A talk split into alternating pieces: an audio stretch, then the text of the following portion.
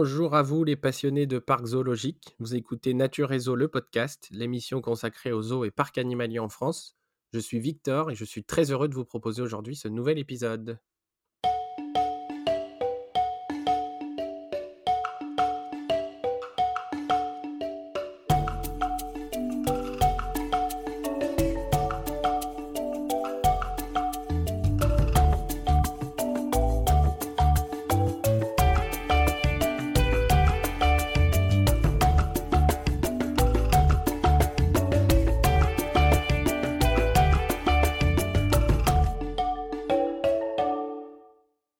Bienvenue donc dans cet épisode numéro 17, euh, qui est entièrement consacré à l'arrivée d'une nouvelle espèce extraordinaire et très attendue à la ménagerie du Jardin des Plantes. Je parle bien sûr des diables de Tasmanie qui sont arrivés cet été dans la capitale, vous l'aurez sûrement lu dans le titre de cet épisode. Nous allons donc revenir sur ce projet de plusieurs années, sur leur arrivée en Europe, mais aussi sur le programme de reproduction qui a été mis en place dans les zoos européens. Et nous parlerons bien sûr des deux individus arrivés à la ménagerie cet été et du diable de Tasmanie en général. Vous l'aurez remarqué, aujourd'hui je suis seul pour présenter cet épisode. Mon ami Florian n'est pas avec moi, mais je le salue quand même parce qu'il va sûrement écouter cet épisode en même temps que vous. Euh, on souhaitait tester un autre mode d'enregistrement où l'un de nous deux est seul et voir comment ça se passe de cette façon. Et comme Florian n'a pas pu m'accompagner à la ménagerie en juillet dernier pour la, première présentation des Diables de Tasmanie, il nous est apparu plus simple euh, que je prépare cet épisode tout seul. Mais, pas de panique, euh, Florian reviendra à mes côtés pour le prochain, épisode d'actualité. Pour autant, vous n'entendrez pas que le doux son de ma voix au cours de cet épisode, car, je suis vraiment très content de vous le proposer, euh, je vais pouvoir appuyer mes propos avec ceux de Aude Bourgeois, qui est directrice de la ménagerie du Jardin des Plantes, que j'ai eu la chance de rencontrer cet été justement pour la présentation des Diables de Tasmanie, et qui a gentiment répondu à quelques-unes de mes questions. Sans plus tarder, je vous propose qu'on démarre tranquillement cet épisode et quoi de mieux pour commencer que de vous parler du diable de Tasmanie dans les moindres détails? Avec son corps trapu, sa queue boudinée lui servant de réserve de graisse, son pelage noir comprenant souvent des taches blanches au niveau de la poitrine ou de l'arrière-train, mais aussi sa grosse tête et son museau pointu, le diable de Tasmanie se reconnaît assez facilement. Il a un physique qui est assez loin de, celui du célèbre Taz, personnage des Looney Tunes qui s'est finalement assez peu euh, inspiré de, de l'espèce originale. Et la légende raconte que le diable de Tasmanie tire son nom de son cri strident, qui effraya les, premiers colons européens qui l'auraient alors pris pour le diable. Alors, ils sont euh, assez, assez bruyants, c'est-à-dire qu'ils grognent beaucoup, ils communiquent par grognement. Euh, ils vont, on les observe sur des lieux de nourrissage, là où il y a des carcasses, parce qu'ils sont charognards. Et donc, euh, la nuit, ils sont nocturnes. C'est pour ça que tout ça, c'est une espèce de, de, mythe sur le diable de Tasmanie qui a fait qu'ils ont ce nom-là un peu négatif. au final, ils sont quand même assez, assez mignons. Le diable de Tasmanie est aujourd'hui le plus grand marsupial carnivore d'Australie, euh, depuis la disparition du thylacine au XXe siècle. Il fait approximativement la taille d'un chien moyen, pouvant peser près de 14 kg. Et en dépit de son nom, de son alimentation et de son apparence, c'est en réalité un animal assez timide et méfiant, qui ne s'attaque à l'homme que s'il se sent menacé. Il n'est pas agressif et optera plutôt pour la fuite. Dans la nature, il ne vit que sur l'île de Tasmanie, c'est un petit état insulaire situé au sud de l'Australie, et à qui il doit évidemment son nom. Il a d'ailleurs disparu de l'Australie continentale il y a environ 600 ans, probablement à cause de l'arrivée du dingo. Il se rencontre donc dans les forêts sèches d'eucalyptus, mais occupe aussi les côtes boisées et même les abords des zones urbaines et agricoles. Au niveau de son mode de vie et de son alimentation, le diable de Tasmanie est un marsupial carnivore dont la majorité du régime alimentaire est composé de charognes et de carcasses abandonnées. Ils se nourrissent de carcasses le plus souvent, euh, des wallabies, euh, des wombats, ils chassent quand même. Euh, mais des petites proies mmh. euh, ou alors des animaux vraiment affaiblis euh, parce qu'ils chassent de manière solitaire. C'est donc un prédateur opportuniste. Il peut également chasser divers petits animaux, dont d'autres marsupiaux, les rats kangourous, des wombats, des potoroos, des wallabies, même quelques jeunes kangourous, mais aussi des oiseaux, des reptiles, des amphibiens, des poissons et des insectes. Parfois, il peut même s'attaquer à du bétail moyen comme des moutons, mais ça reste assez rare. Le diable de Tasmanie, il est réputé pour être un carnassier particulièrement vorace, capable d'ingérer une quantité astronomique de nourriture à chaque repas. Alors ils sont carnivores euh, stricts, euh, c'est-à-dire qu'on leur donne uniquement euh, de la viande, des proies, des proies plutôt entières avec les poils, avec les intestins, etc. Et on leur distribue presque tous les jours, il y a des journées où ils vont avoir besoin de jeûner. En fait, dans la nature, ils vont manger sur des grosses carcasses Ils sont capables de manger jusqu'à 40% de leur poids. C'est énorme. Imaginez pour nous, ça serait, ça serait énorme. Et donc après, ils vont pendant des jours, ils vont, ils vont jeûner. Donc nous, on va essayer de reproduire ça. Parfois, ils vont avoir des, grosses proies, des grosses pièces de viande qui vont se partager. Ça va être l'occasion pour eux d'avoir euh, justement ces liens sociaux qui se créent autour du nourrissage.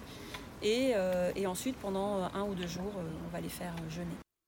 C'est un animal nocturne et crépusculaire qui passe une bonne partie de son temps à se reposer dans un buisson ou un terrier et qui sort presque exclusivement pour chasser. Et comme nous l'explique Haute Bourgeois, le diable de Tasmanie est un animal plutôt solitaire. Non, ils vivent pas en groupe, ils vivent vraiment, ils sont plutôt solitaires, mais ils se, en fait, ils se rencontrent sur les points de nourrissage parce qu'ils sont capables de sentir une charogne, enfin une carcasse à plusieurs kilomètres. Mmh. Donc là, ils vont tous se regrouper à ces endroits-là et il va y avoir euh, des démonstrations de un peu de, force pour pouvoir avoir euh, sa part euh, du morceau. Ces démonstrations de force peuvent également avoir lieu durant la saison de reproduction, qui va généralement du mois de mars au mois d'avril, lors de laquelle les mâles deviennent très agressifs entre eux afin de conquérir le plus de femelles possible. Au niveau de la reproduction, justement, la femelle donne naissance à une portée conséquente, pouvant compter plus d'une vingtaine de petits, qui ne survivront évidemment pas tous. Elle, elle peut en avoir beaucoup, euh, mais elle a que quatre tétines. Donc c'est les premiers arrivés qui vont, qui vont gagner, on va dire, et les autres ne vont pas survivre. À la quatre tétines, mais c'est quand même assez rare d'avoir quatre petits. Généralement, c'est plutôt deux ou trois. Et comme je l'expliquais au début, le diable de Tasmanie est un marsupial. Les femelles possèdent donc une petite particularité bien connue de cette famille d'animaux. C'est un marsupial, donc elle a une poche. Mmh. Une poche marsupiale qui n'est pas comme les kangourous, euh, qui n'est pas euh, vers l'avant, elle est dirigée vers l'arrière. Tout simplement parce qu'ils vont dans les terriers, ils vont se mettre à l'abri dans des espèces de, petits terriers. Souvent, ils vont dans des terriers de wombat d'ailleurs. Euh, et donc, euh, la poche est vers l'arrière pour éviter que la terre rentre à l'intérieur. Une fois venus au monde, les nouveau-nés encore à l'état de fœtus rejoignent cette poche ventrale pour poursuivre leur développement pendant encore 4 mois. Ils resteront ensuite quelques mois supplémentaires aux côtés de leur mère et ne seront indépendants qu'autour de 7 à 8 mois.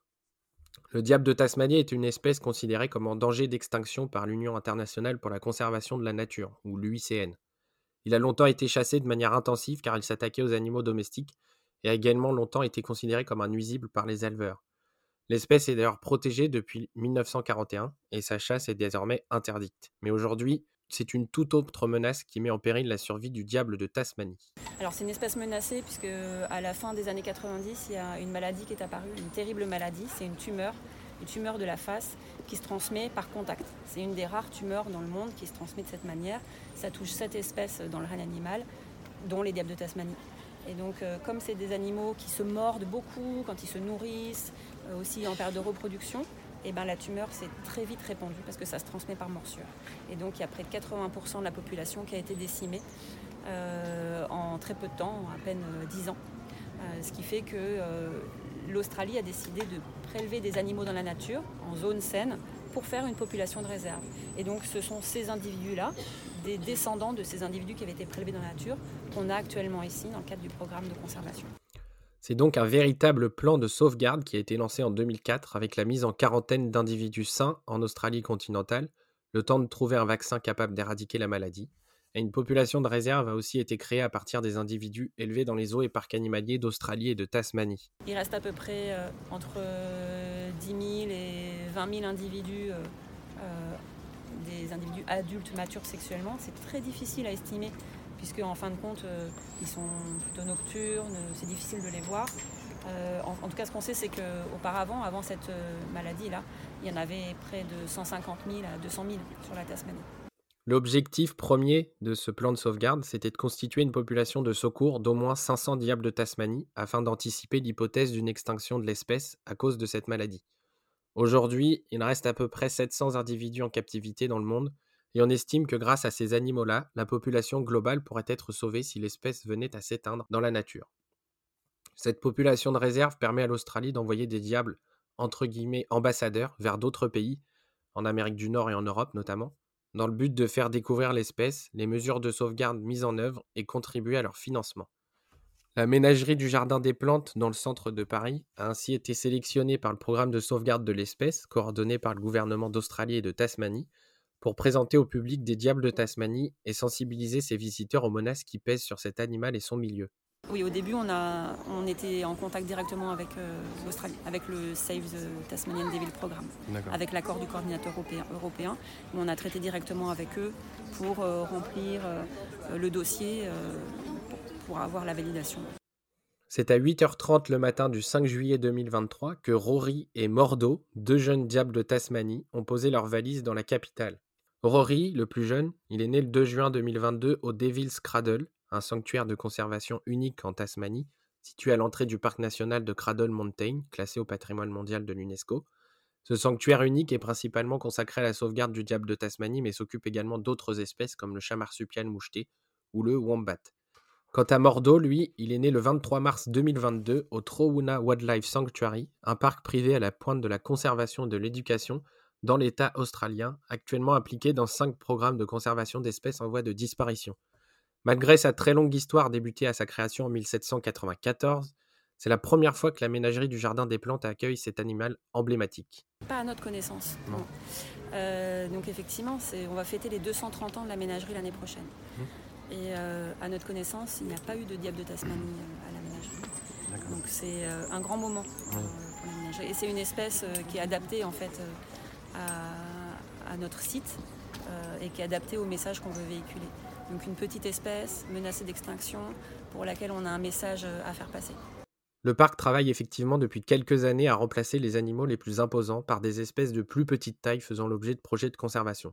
C'est ainsi que la petite ferme des chèvres naines et des lapins a été entièrement réaménagée pour y accueillir le nouvel espace des diables de Tasmanie. D'autres animaux ont par exemple quitté la ménagerie ces derniers temps à l'image du couple de panthères des neiges qui ne sera pour sa part pas remplacé. Revenons-en au diable de Tasmanie. Cela faisait trois ans que les équipes de la ménagerie du Jardin des Plantes attendaient leur arrivée. Trois longues années au cours desquelles la situation sanitaire internationale a freiné l'arrivée de cette nouvelle espèce au parc. Initialement, le parc aurait dû accueillir deux diables de Tasmanie en mars 2020, mais la fermeture des frontières et la mise en place du confinement dans de nombreux pays ont empêché le transfert de se concrétiser. Oui, alors ils sont en fait, euh, il y a, donc euh, avant le Covid, il y a toute une série d'animaux qui sont arrivés en Europe. On devait faire partie de, ce wagon-là, mhm. on n'a pas pu euh, en avoir. Mais ces animaux-là qui étaient arrivés euh, en 2020 ou avant 2020 sont déjà vieux maintenant en fait. Et donc il y a une deuxième série euh, d'envois qui a été faite depuis la Tasmanie pour, et l'Australie pour renouveler les individus vieillissants ou qui, qui sont morts. Les deux jeunes diables de Tasmanie n'ont pas rejoint la ménagerie du Jardin des Plantes directement en provenance de la Tasmanie ils ont fait une petite escale de plusieurs jours dans un autre parc zoologique européen. Euh, donc là, il y a 22 individus qui sont arrivés à Copenhague. Donc ils ont un, grand, des installations euh, assez importantes pour la reproduction des diables de Tasmanie. Et donc euh, ils ont fait une période de quarantaine. C'était plus facile de centraliser les animaux à Copenhague pour les papiers, le transfert, etc. Et après cette période de quarantaine, ils ont été redispatchés dans les différents parcs zoologiques européens. La vingtaine de nouveaux diables de Tasmanie a effectué une quarantaine sanitaire d'environ un mois aux eaux de Copenhague au Danemark avant d'être répartis dans les différents Européens qui devaient les accueillir. Le zoo de Copenhague, justement, bah, c'est le coordinateur du programme européen de reproduction de l'espèce, aussi appelé EEP, dont on vous parle assez souvent dans nos différents épisodes. Le parc abrite déjà un petit groupe reproducteur de l'espèce et dispose des installations requises pour l'accueil d'un aussi grand nombre d'individus en même temps. Parmi les 21 ou 22 diables de Tasmanie récemment arrivés en Europe, Neuf sont restés au Danemark, alors que les autres ont été envoyés dans des zoos en Allemagne, en Belgique, en Hongrie et donc en France. Alors, euh, nous sommes seulement deux parcs zoologiques à avoir des diables de Tasmanie euh, en France, seulement neuf euh, en Europe. Et donc ici, nous avons deux individus de mâles. On est le seul zoo en Ile-de-France à présenter cette espèce. Donc c'est deux individus qui sont ici. La ménagerie du Jardin des Plantes devient ainsi le second parc zoologique français à présenter des diables de Tasmanie au public, après l'arrivée de l'espèce dans un autre parc bien connu dans le pays il y a quelques années.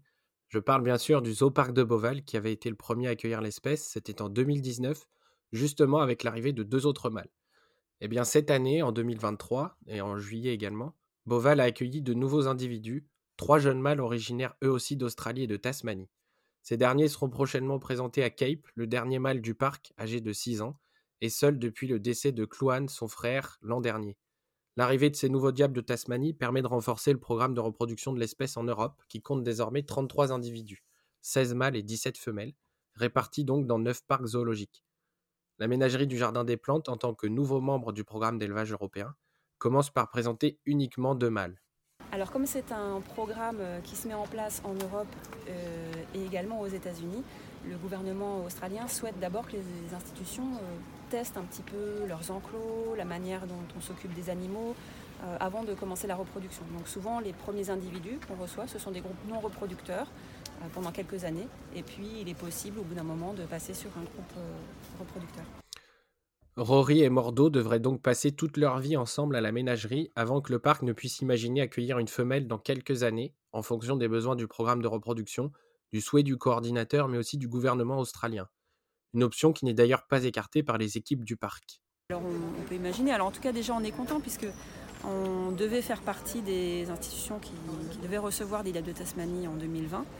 Euh, donc euh, on a été inclus dans ce nouvel envoi. En fait on est le seul parc zoologique à avoir des diètes de Tasmanie qui n'en avaient pas avant. C'est-à-dire qu'on a été raccroché au programme euh, comme c'était prévu initialement.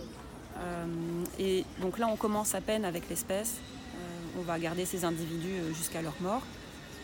Et ensuite, on verra en fonction du programme d'élevage, en fonction du, souhait du coordinateur et du gouvernement australien et de comment ça se passe. Même si le diable de Tasmanie est un carnivore aux mœurs plutôt solitaires dans la nature, les parcs zoologiques abritent plutôt des petits groupes à partir de deux individus. C'est même demandé normalement. Euh, il est demandé que ça soit des groupes peut-être même plus conséquents. Euh, tous les parcs qui commencent commencent plutôt avec deux individus ou trois euh, selon leurs installations. Et, justement, il est demandé de pouvoir faire des nourrissages spécifiques, où ils peuvent être enfin, spécifiques avec des grosses proies pour qu'ils puissent justement attraper la nourriture et faire ces, moments de, de communication, de démonstration. Ce sont leurs liens sociaux. Les équipes prévoient ainsi de dissimuler des proies mortes plusieurs fois par jour afin de stimuler leur instinct de chasseur et d'assouvir leur appétit vorace. Revenons-en à ce projet préparé de longue date. Bien avant la première arrivée ratée des diables de Tasmanie à la ménagerie en 2020, le projet d'accueillir cette espèce dans la capitale remonte déjà à quelques années en arrière. Haute Bourgeois, directrice et vétérinaire du zoo, prépare leur accueil depuis 2016. Elle assistait alors à une formation au zoo de Copenhague qui héberge cette espèce depuis déjà plusieurs années. Alors on a été formé euh, pour s'occuper des diables de Tasmanie. Donc, je suis personnellement allée au zoo de Copenhague, qui a des diables de Tasmanie, un gros groupe de diables de Tasmanie, pour euh, me former justement à la gestion de cette espèce.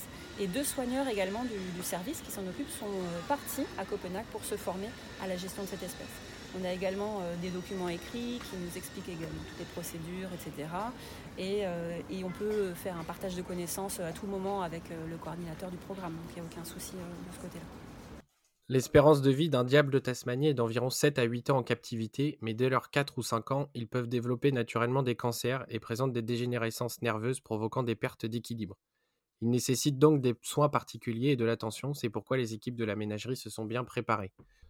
Le parc avait aménagé un tout nouvel espace prêt depuis 2020 pour présenter les deux diables. Je vous invite d'ailleurs à consulter notre article au sujet de leur arrivée pour retrouver quelques photos de leur installation et vous faire une idée un petit peu plus précise, même si rien ne vaut une visite sur place. Avant l'arrivée de Rory et Mordo, ce nouvel espace était occupé par un petit groupe de dig-dig de Kirk, des petites antilopes africaines, déplacées en amont vers un autre enclos de la ménagerie, près des émeux.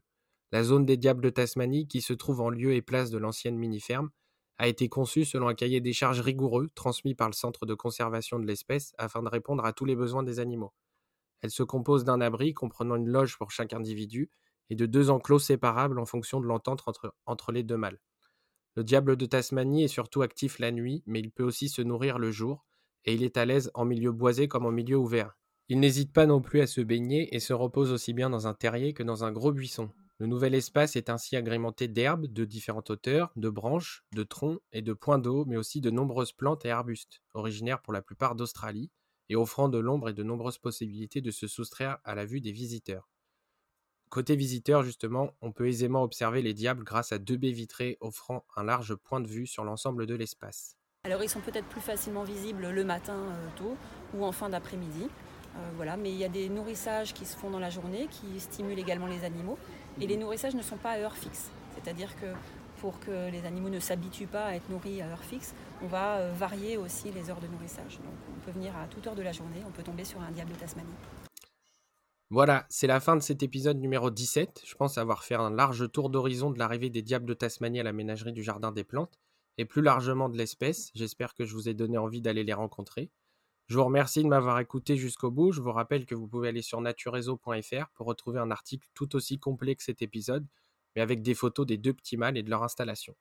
Je tiens évidemment à remercier Haute Bourgeois pour sa disponibilité et pour toutes ces réponses qui m'ont permis aujourd'hui de réaliser cet épisode et de le rendre encore plus intéressant.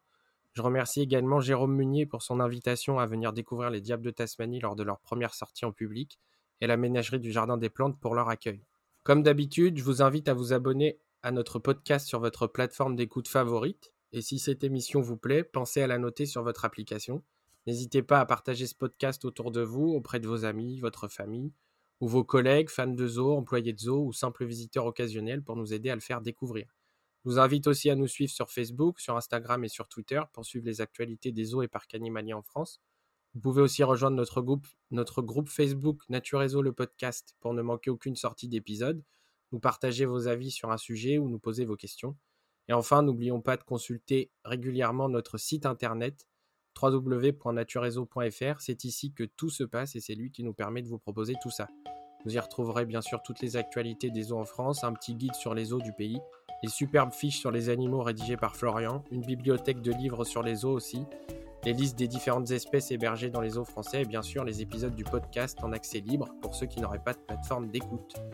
Je vous donne rendez-vous très vite pour un nouvel épisode de Naturezo le podcast, un épisode actu en compagnie de Florian. D'ici là, portez-vous bien, salut à tous et à bientôt les passionnés de zoos.